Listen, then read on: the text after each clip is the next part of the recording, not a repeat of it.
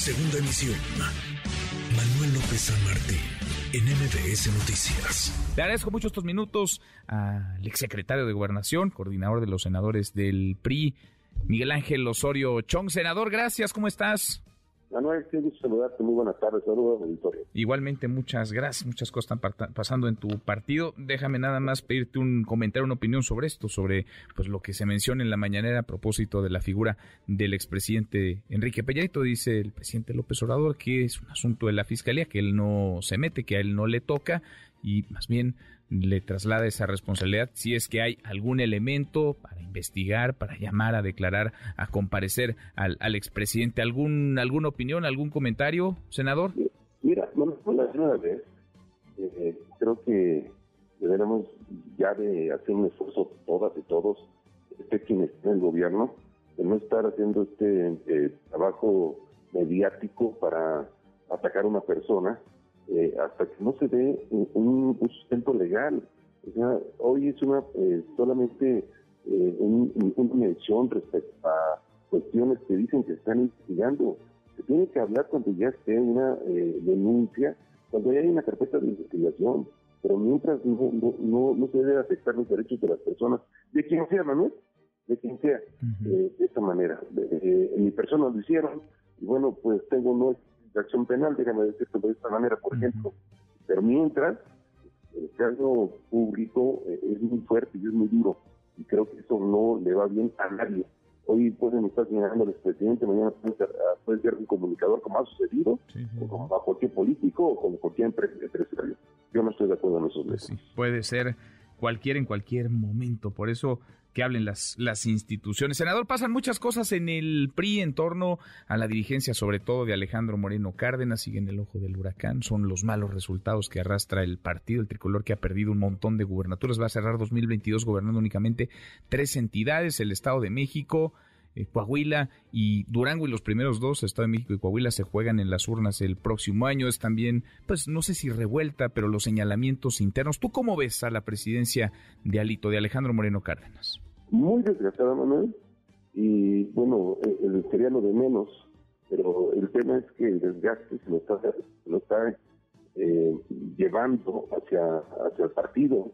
Eh, pues el desprestigio en que está hoy sumido, en que lo están, eh, eh, con los señalamientos que ha habido de todo tipo contra él, pues le está pegando al partido y eso no lo podemos permitir.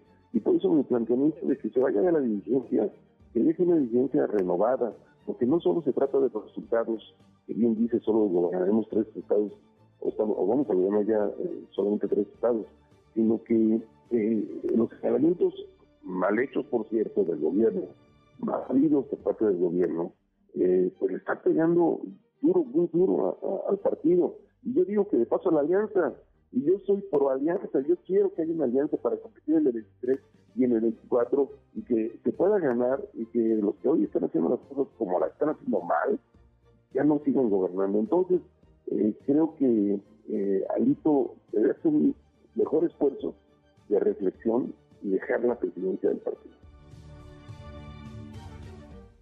cuando el dirigente del partido, con todo esto que está ocurriendo y ante la realidad que además es muy terca, porque hay además carpetas de investigación, señalamientos muy delicados, pero parece elementos de prueba. Está, por ejemplo, la investigación de Mexicanos contra la Corrupción, que apunta que tendría más de una treintena de propiedades. ¿Qué pasa si ante todo esto el presidente del PRI dice, yo no me voy, yo en todo caso me iré a mediados del próximo año, cuando concluya mi mandato, porque yo llegué por la vía electoral, a mí me eligieron los, los priistas, yo seguí el procedimiento interno y tengo legitimidad para quedarme en el cargo. ¿Qué decirle, senador?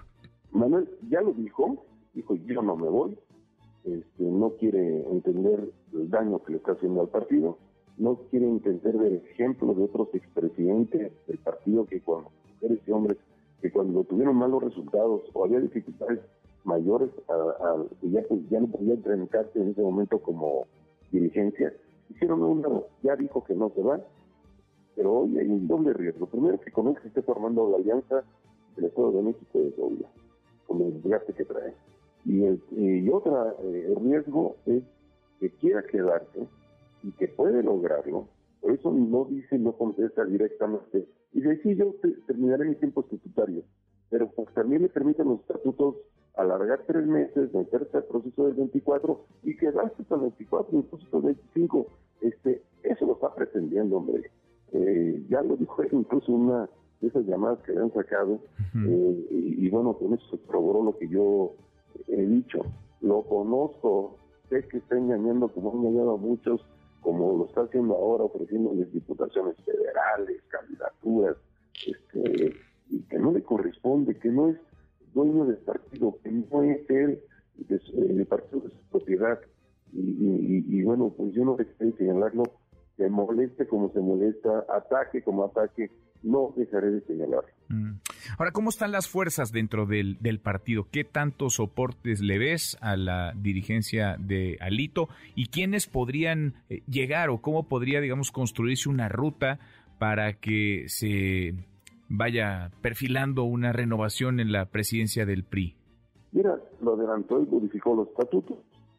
lo hizo en plena pandemia, por los validaron, efectivamente, el PRI. Y, bueno, pues hoy tiene interés que, ninguna dirigencia había tenido, en duda, este, no se puede hacer nada de comisión municipal, de los congresos locales, de los eh, comités directivos y él no la avala, y él no lo decía, como si el piso fuera de su propiedad. Y, bueno, eh, él llegó en un proceso democrático. Eh, fue el riesgo de que quiera un, método, un mecanismo para la renovación del partido que le acomode para dejar a quien él quiera. Y bueno, pues la otra exigencia es que queremos un proceso democrático abierto en el que participe la base y en el que no decidan unos cuantos. Él lo exigió, lo gritó, lo, lo, hizo de una manera incluso demasiado agresiva cuando se dio su competencia interna. Hoy vamos a tener también él como oportunidad porque sí hay riesgo. Mm. Hay mucho riesgo y cosa que estoy, por primera vez estoy diciendo esto y lo estoy visitando en este momento porque lo conozco, porque sé que es capaz de quererse, en su afán de quererse con el partido, eh, hacer procesos en los que pues, no se permita la participación de la militancia. Yo sí soy un hombre de acuerdo, yo sí creo que salimos de la eh, dirigencia podría haber un acuerdo entre diferentes fuerzas del partido desde lo local para tener una dirigencia fuerte. Yo sí creo en ello. Más allá de nombres, creo que se puede esforzar eh, mi partido en lograr la unidad, la cohesión partir de acuerdos. Mm. Ha dicho Alito que le pegan, que lo atacan desde el gobierno porque quieren romper la alianza PAN-PRI-PRD. Es uno de los motivos, es una de las razones. ¿Tú cómo verías, digamos, una nueva dirigencia del PRI sin Alejandro Moreno Cárdenas?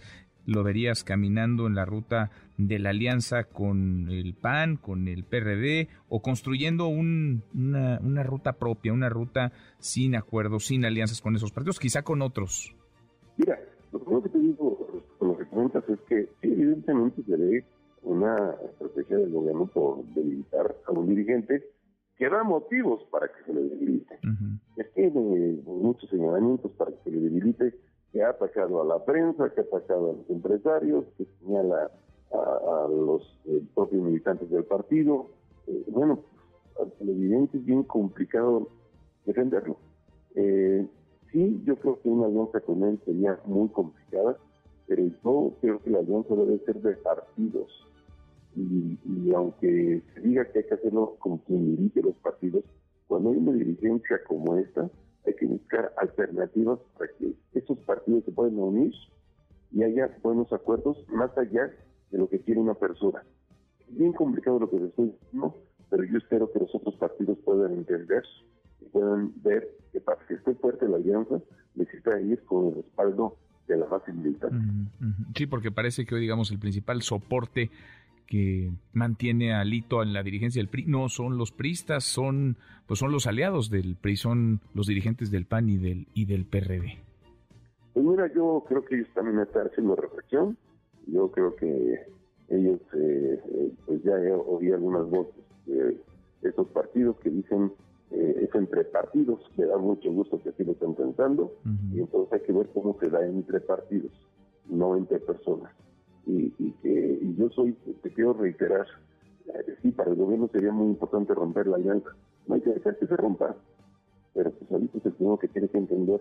Yo sí creo, soy eh, el que va a motivar, a impulsar una gran alianza para competir en el 23 y en el 24.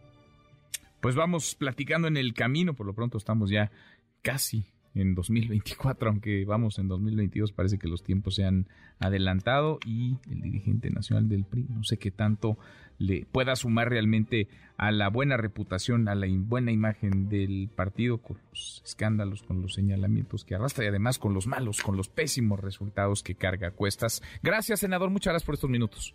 Todo lo contrario, un placer, un gusto platicar contigo. Buenas tardes. Gracias, como siempre, muy buenas tardes. MBS Noticias.